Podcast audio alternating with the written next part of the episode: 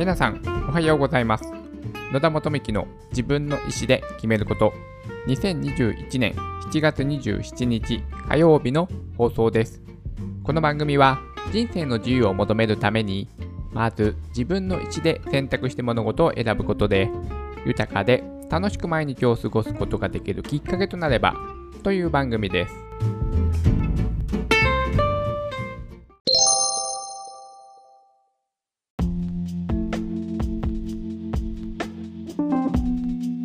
毎週火曜日は RDocs というケーススタディに取り組みます。RDocs とはリアルタイムオンラインケーススタディの略称です。実際の企業や団体を取り上げ誰も正解を知らない現在進行形の経営課題に対し実践と議論による徹底的な論理的考察を得ることで企業が直面している本質的問題を明らかにし経営者の視点で意思決定を行う私が大学生の時に学んでいた教育メソッドです。つまり考えに考えて自分なりの結論を出すことで問題解決力を磨いていきます。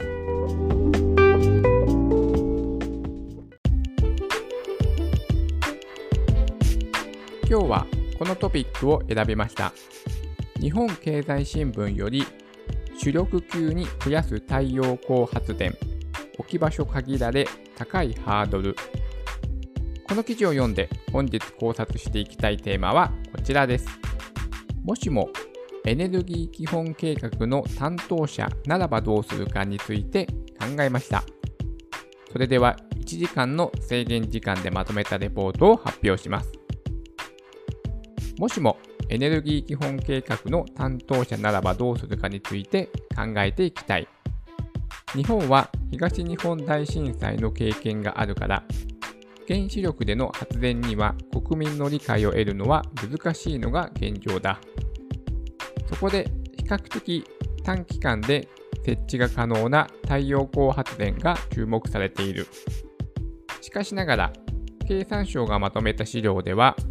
国土面積あたりの日本の太陽光導入容量はすでに主要国の中で最大で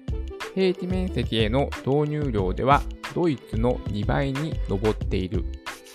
安価に設置できる場所はほとんどないといった状況だ。世界では風力発電の普及が進んでいて近年は洋上風力発電が急成長している。海に囲まれている日本にうってつけの発電である。しかしながら日本は出遅れている。さらに手続きなどにかなりの時間がかかることが予想されていて、2030年度には間に合わないそうにない。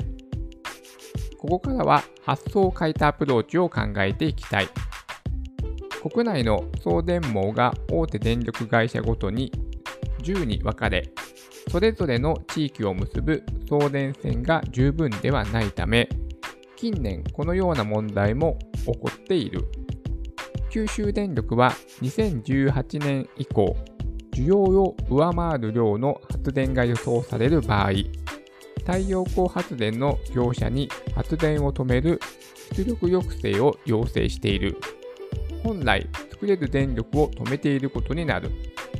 なんということだろうか。まずは再生エネルギーを地域間の送電網で融通し合う取り組みに注力してみてはどうだろうか。これでは食べ物の破棄問題と一緒である。てんてんてんという感じでですね、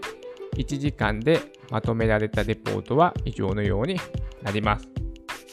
皆さんはもしもエネルギー基本計画の担当者ならばどうするかについてどのように考えるでしょうかそれでは今日も素敵な一日になりますように。